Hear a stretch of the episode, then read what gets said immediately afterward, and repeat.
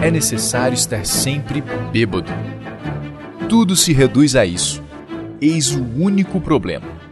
Para não sentirdes o fardo horrível do tempo que vos abate e vos faz pender para a terra, é preciso que vos embriagueis sem cessar. Mas de quê?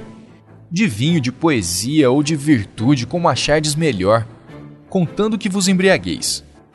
E se algumas vezes, nos degraus de um palácio, na verde relva de um fosso, na desolada solidão do vosso quarto, despertardes, com a embriaguez já atenuada ou desaparecida, perguntai ao vento, à vaga, à estrela, ao pássaro, ao relógio, a tudo que foge, a tudo que geme, a tudo que rola, a tudo que canta, a tudo que fala.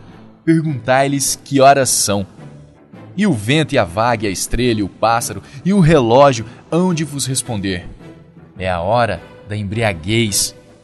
Para não serdes os martirizados escravos do tempo, embriagai-vos, embriagai-vos sem tréguas. De vinho, de poesia ou de virtude, como achardes melhor